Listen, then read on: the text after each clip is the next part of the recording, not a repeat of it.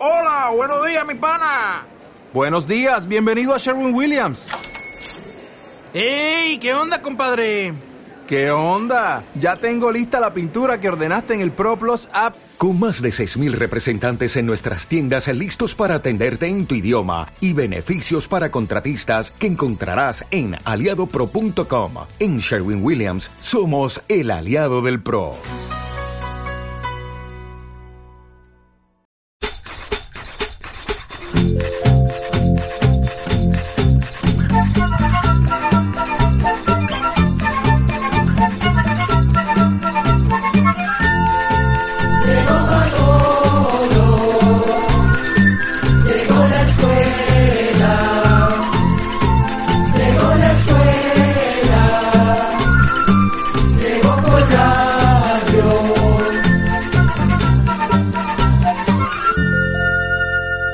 ¿Qué tal? Muy contentos al estar de nuevo con ustedes en una nueva edición de...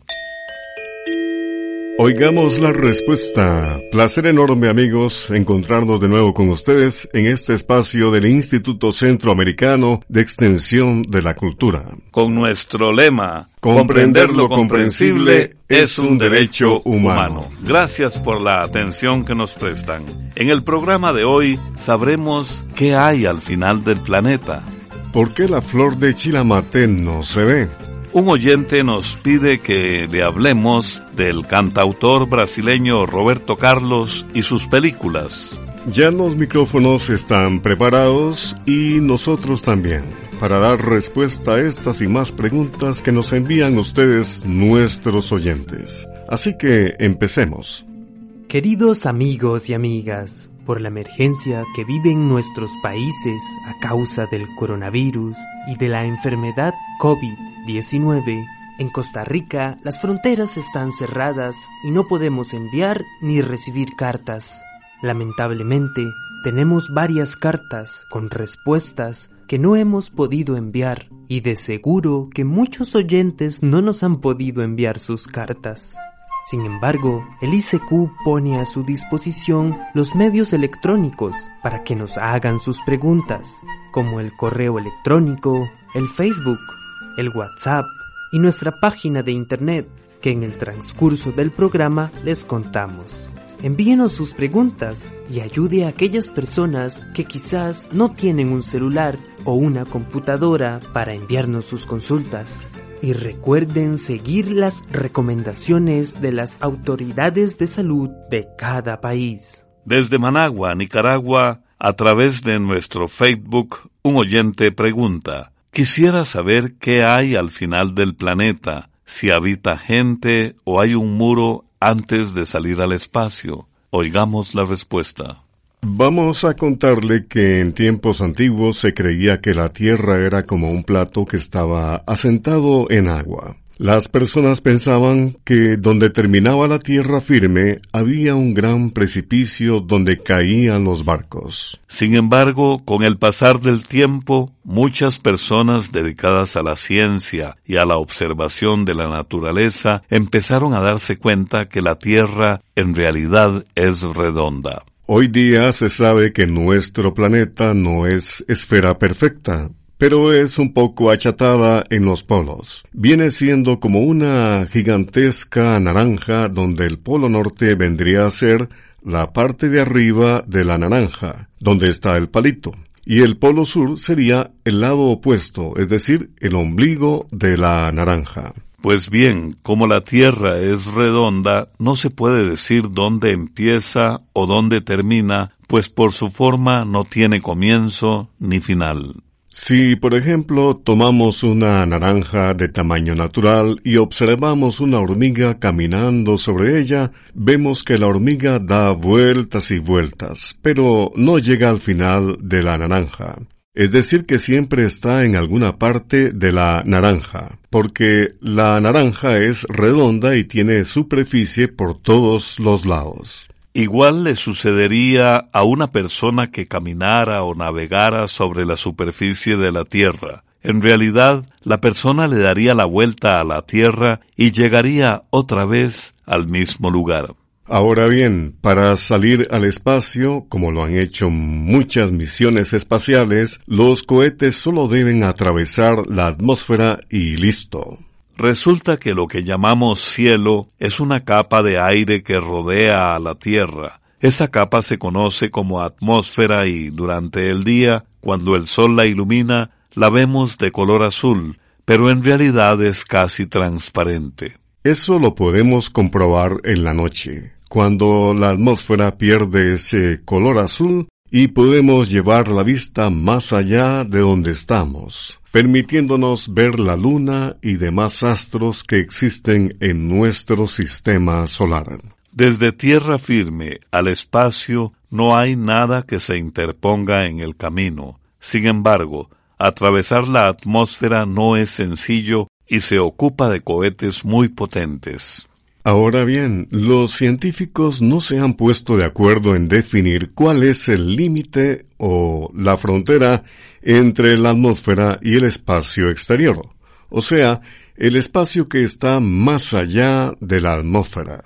Imagínese que se ha calculado que la atmósfera tiene un grueso de unos 10 kilómetros pero algunos científicos opinan que el límite entre la atmósfera y el espacio exterior está a unos 100 kilómetros, empezando esta medida desde el nivel del mar, y aún así, muchos calculan que a esa altura todavía no se han cruzado por completo todas las capas de la atmósfera. Bien amigos, ¿y qué les parece si vamos a una historia de barrio? Es la historia de Paquito el Rareza, una composición de Omar Alfano de Panamá. comprado un carro que no lo tiene cualquiera. Poquito a poquito Paco le va metiendo sus extras. Ayer que fui a visitarlo le había comprado hielera. Le puso cortinas radio y una videocasetera. Tiene asientos de leopardo, vidrios ahumados, sirena. Un zapatito colgando para recordar a la nena. Un teléfono de barrio de los que tragan monedas. Y un letrerito que dice yo soy Paquito el rareza.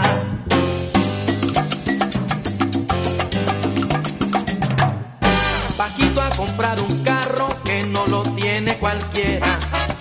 Poquito a poquito Paco le va metiendo sus extras. Ayer que fui a visitarlo le había comprado su antena, un aire acondicionado y cuatro rines candela. Le puso hasta un telescopio, disque pa' ver las estrellas y un perro de terciopelo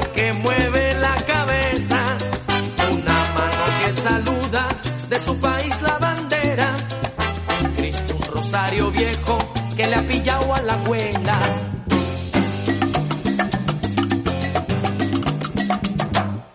Paquito ha comprado un carro que no lo tiene cualquiera.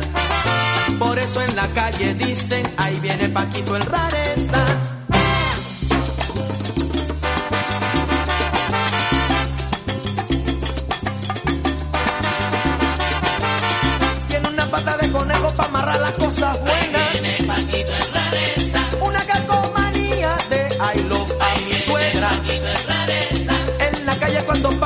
Pasa parece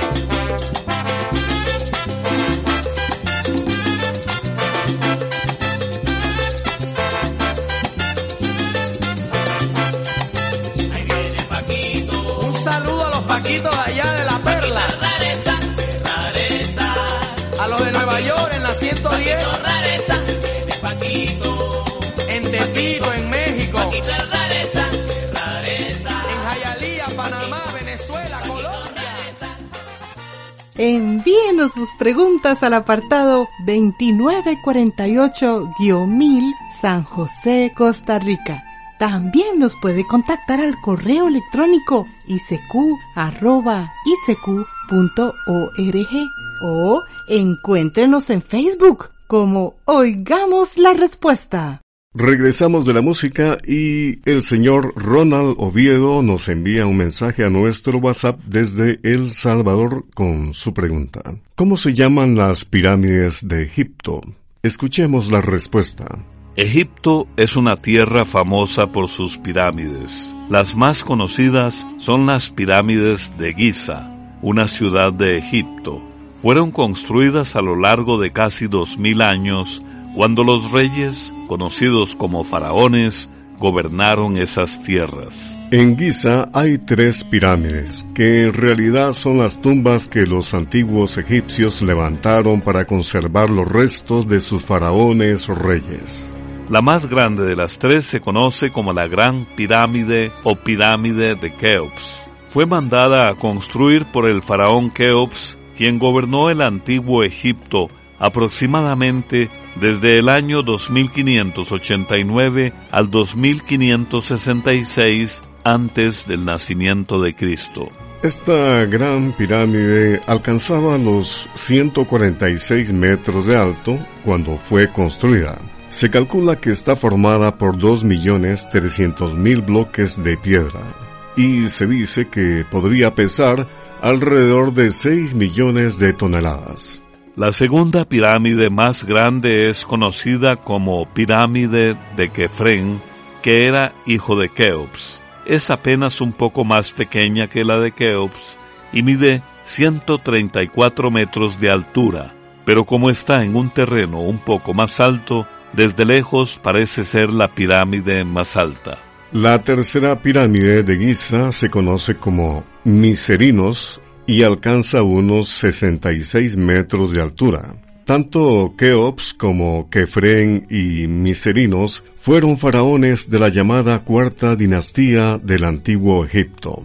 Pero, como le dijimos, esas no son las únicas pirámides antiguas que hay en Egipto. Hay muchísimas más, más de 100 pirámides que fueron mandadas a construir en distintas épocas y por diferentes reyes o faraones. Hay pirámides en ciudades egipcias como Saqqara, Memphis, Dashur, Abu Rawash y otras, y la mayoría de pirámides son conocidas por los nombres de los faraones en honor a quienes fueron construidas. También puede contactarnos a través de un mensaje de WhatsApp al teléfono código de área 506, número 8485-5453. Comprender lo comprensible es un derecho humano. Ese es nuestro lema. ¿Por qué al chilamate no se le ve la flor? ¿Será que no da flor? Es la pregunta que nos hizo el señor Ariel Blandón desde Río Blanco, en Nicaragua, a través de nuestro WhatsApp. Oigamos la respuesta. En realidad, el árbol de amate, chilamate, amate negro o higuerones, como también se conoce, florece todos los años y tiene miles de flores, pero curiosamente están escondidas. Resulta que las flores del chilamate están dentro de una especie de saquito que tiene la forma como de un higo. Cada uno de esos saquitos se conoce como cicono y dentro están las flores de amate. Pero esas flores son tan pequeñas que cuesta muchísimo verlas. Luego, gracias al trabajo de insectos como las abejas, las flores se polinizan o se fecundan para empezar a formar los frutos. La curiosidad de que al árbol de amate no se le vean las flores ha servido para crear muchas leyendas.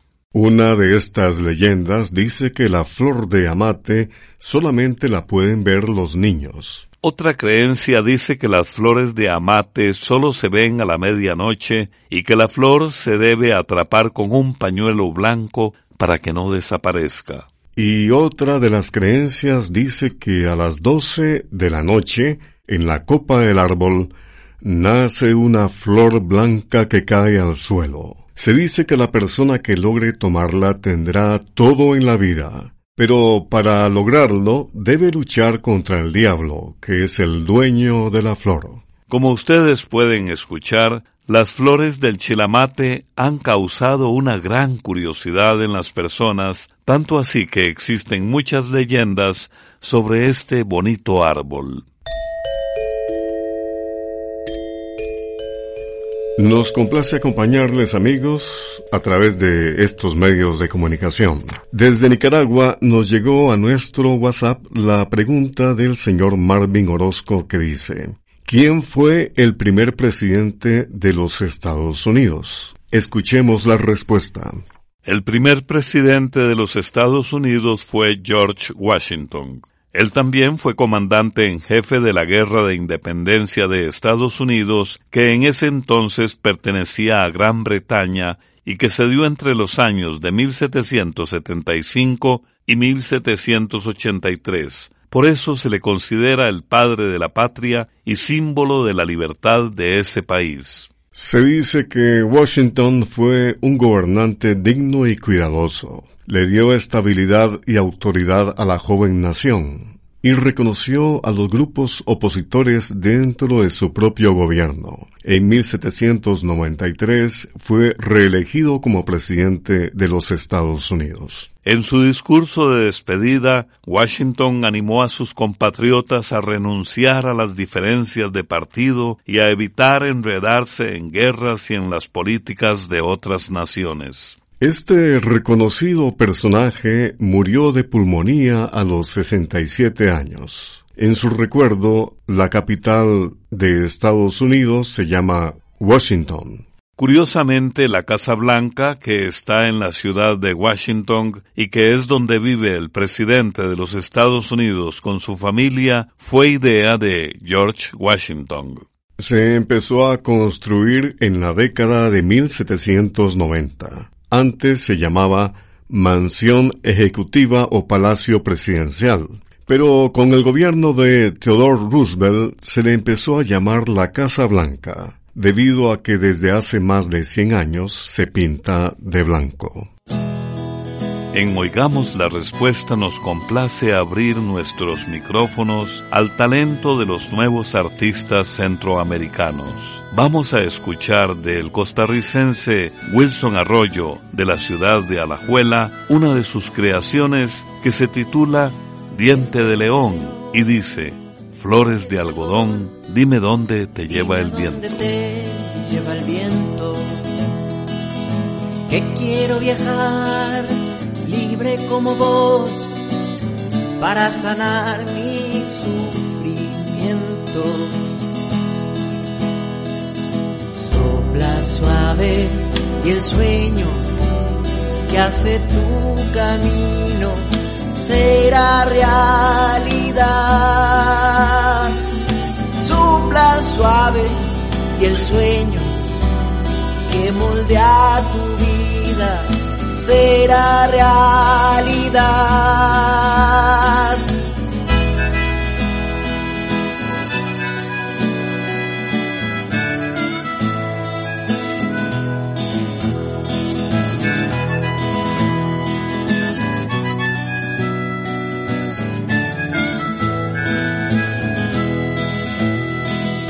Diente de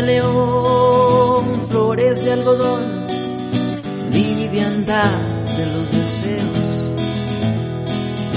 Tengo que partir y lejos con el sol a encontrar la luz que llevo dentro.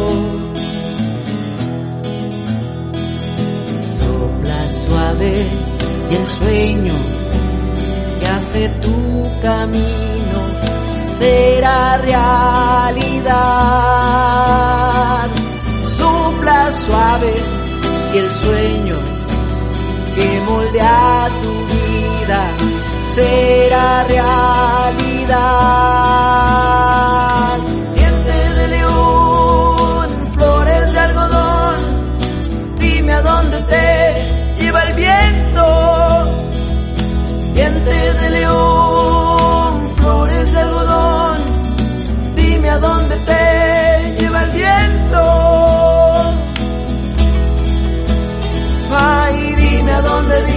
Dónde, dime, dime a dónde te lleva el viento. Ay, dime a dónde, dime a dónde, dime, dime a dónde te Con gran placer continuamos en Oigamos la Respuesta, muy agradecidos porque nos han dicho que Oigamos la Respuesta lo sigue escuchando toda la familia, desde los nietos a los hijos, los padres y los abuelos. La señora Eliet del Socorro Mendoza nos envió a nuestro WhatsApp la siguiente pregunta desde la finca El Pavón en Río San Juan, Nicaragua. Solicita la señora Mendoza lo siguiente. Me gustaría saber un poco sobre la vida de Roberto Carlos y sobre las películas de él. Oigamos la respuesta.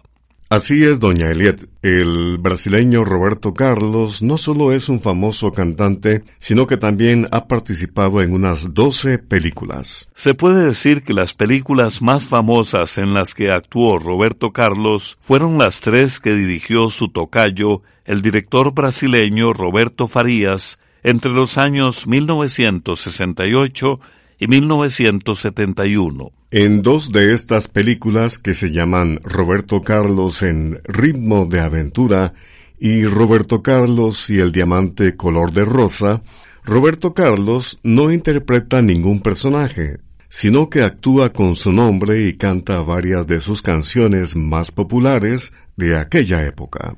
Muchas de estas películas tratan sobre aventuras, peleas, persecuciones y mucho más. Esas historias no son reales y fueron creadas por los productores solo para las películas con la idea de tener un cantante famoso como Roberto Carlos como actor de acción. Otra película muy recordada es A 300 kilómetros por hora Ahí, Roberto Carlos sí interpreta a un personaje llamado Lalo, un mecánico que llega a ser piloto de carreras de autos. Además de esas tres películas, el gran cantautor brasileño Roberto Carlos ha participado en muchas otras películas y documentales en los últimos 13 años.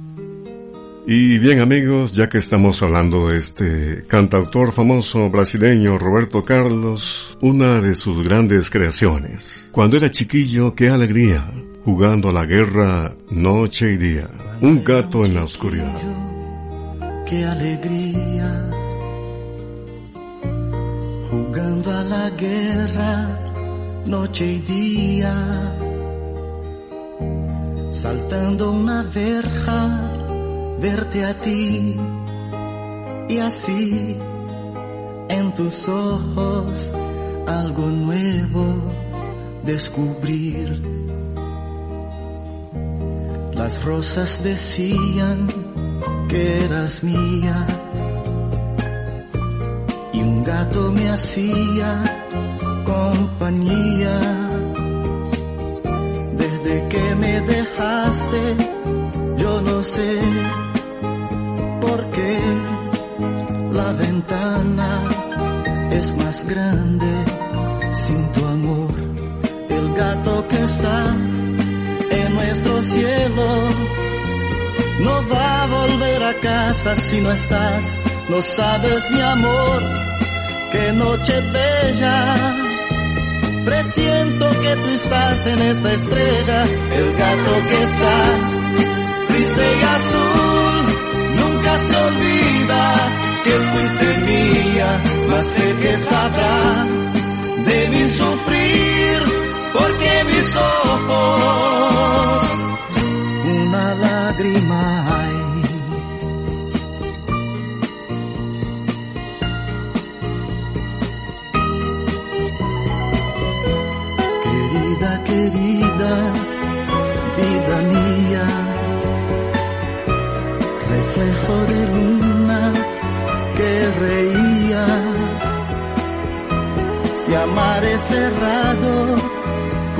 culpa mía, te amé en el fondo, que es la vida, no lo sé.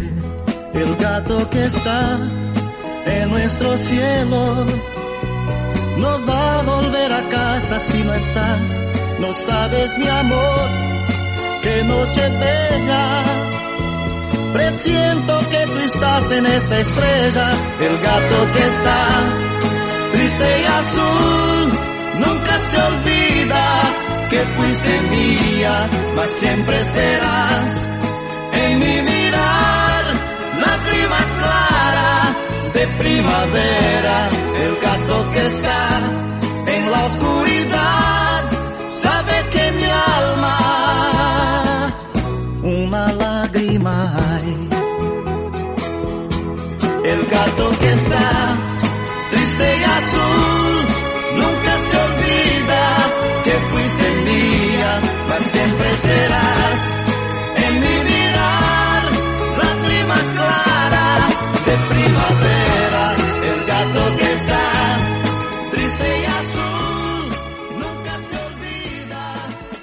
Luego de la música continuamos con ustedes, nuestros muy queridos oyentes. ¿Qué pasa cuando se derrama el líquido de la rótula? ¿Es grave o no? ¿Tiene cura o cómo se puede tratar? Pregunta de la señora Ángela Salmerón, quien nos contactó a nuestro Facebook y nos hizo sus consultas desde Ciuna, Nicaragua.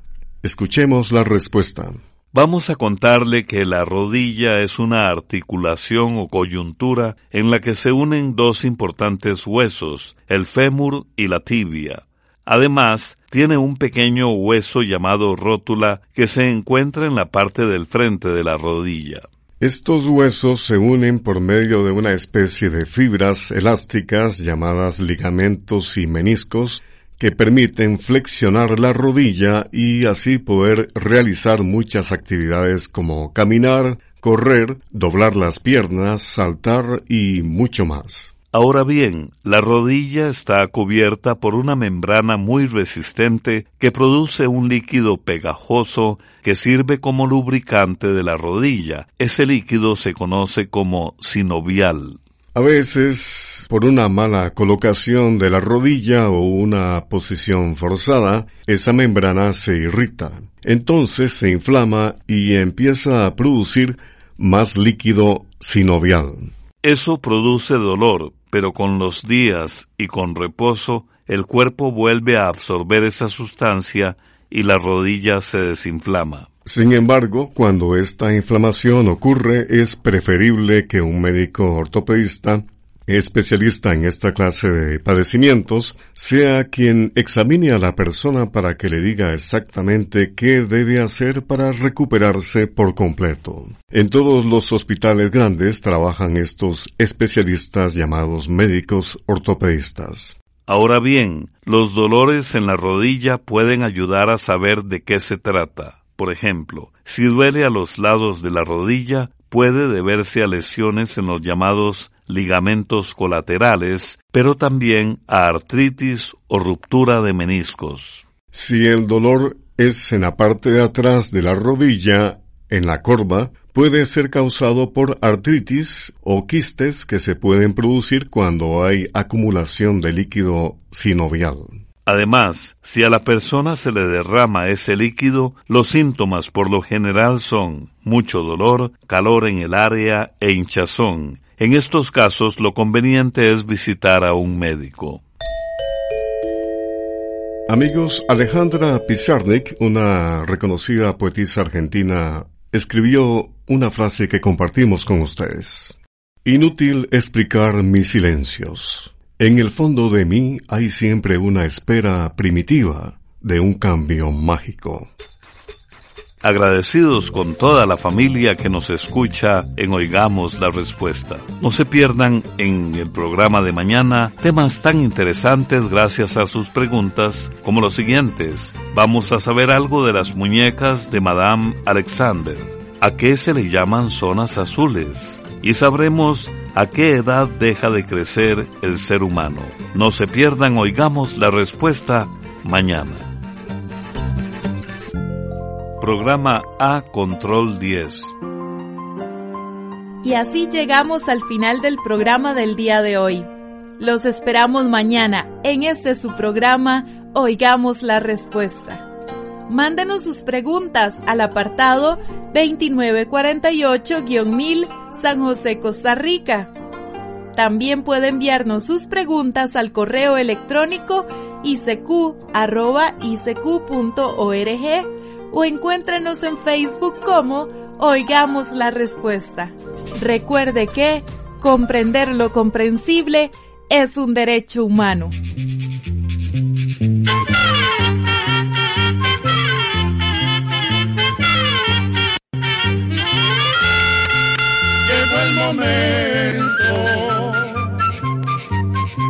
de despedirnos.